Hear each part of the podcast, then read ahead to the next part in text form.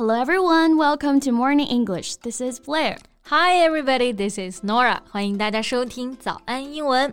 Hey baby, do you have online friends? 你有网友吗？嗯、mm,，No, I don't think so.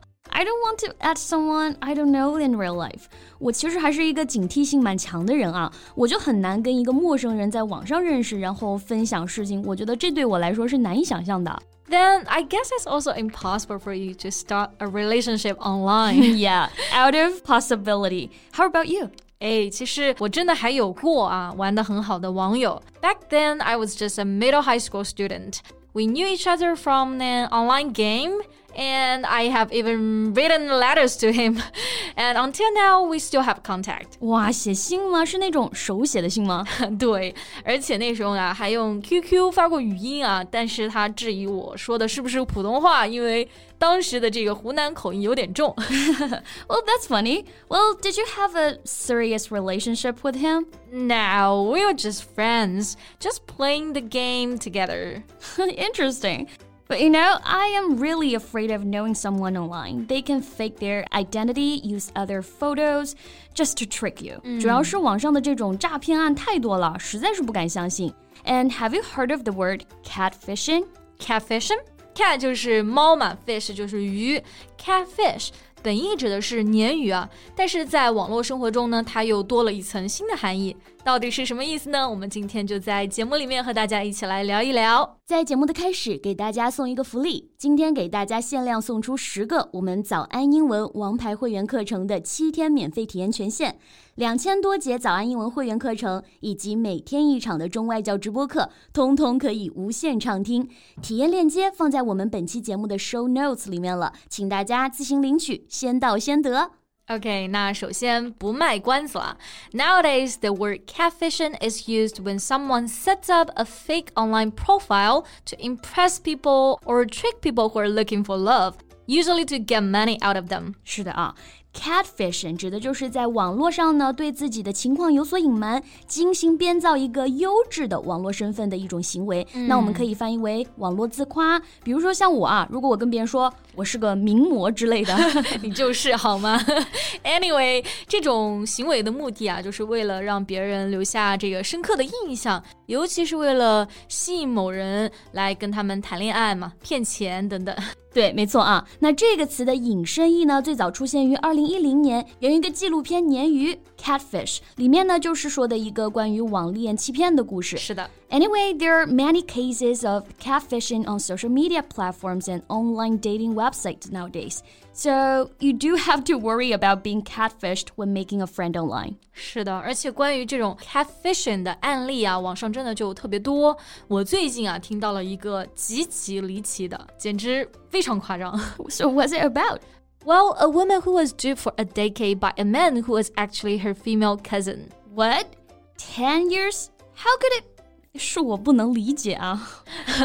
是的，事情就是这么离谱。一个女孩子呢，发现自己网恋了十年的对象，居然就是自己的表妹。我的天！那刚刚讲到的这个词啊，dupe，d u p e，那这里呢是做动词，它的同义词呢是 trick，意思是欺骗、愚弄。Like she was duped，就是她被欺骗了。而做名词呢，a dupe is a person who is tricked or cheated，也就表示是上当受骗的这个人。那这个意思。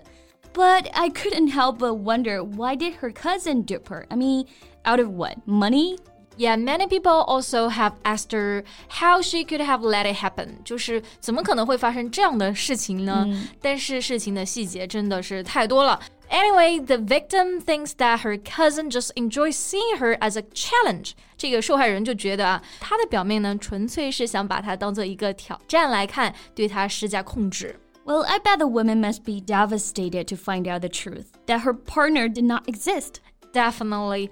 Devastated 作为形容词啊，在这里呢，就是表示一个人 extremely upset and shocked，就是非常的崩溃、震惊。是的啊，那如果把后面的后缀 ed 改成 ing，变成 devastating，那这个单词呢，就是表示某件事儿啊，让人非常的震惊。嗯、like the news of Kobe's death was devastating to all。之前科比去世的消息呢，就让所有的人都崩溃了，感觉到震惊不已。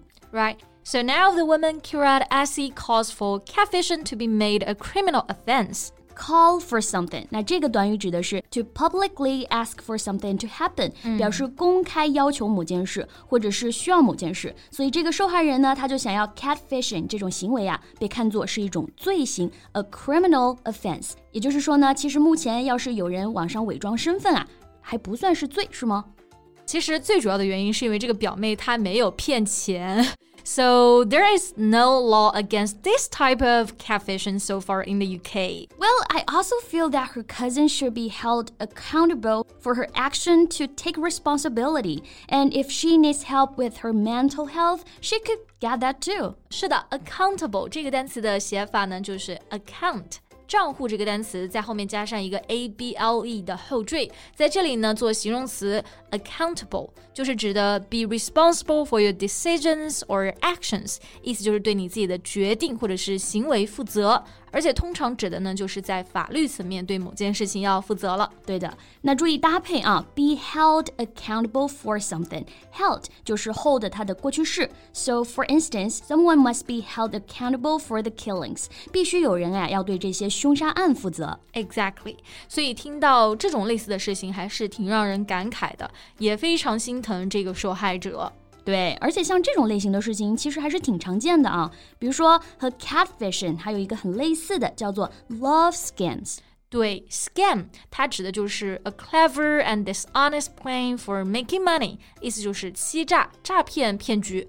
而 scammer 可以理解成是骗子。Yeah, so a love scam is to create fake profits on dating apps or social media sites and trick people into sending money，、嗯、指的就是那种专门用假的照片、形象去骗人谈恋爱，目的呀就是为了让你给他打钱。对，所以说和 catfishing 非常的像嘛。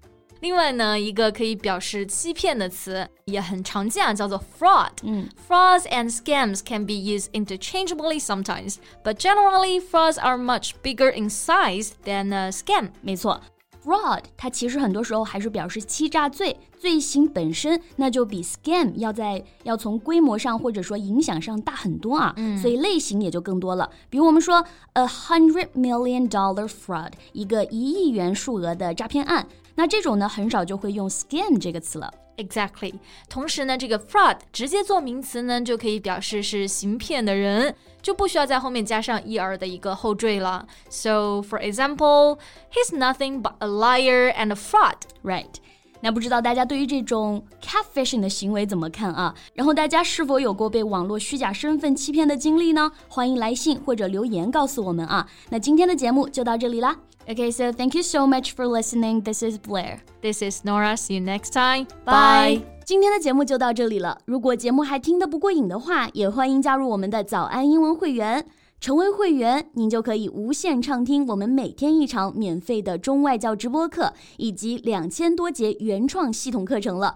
今天我们限量送出十个七天免费试听权限，试听链接放在我们本期节目的 show notes 里了，请大家自行领取，先到先得。This podcast is from Morning English。学口语就来早安英文。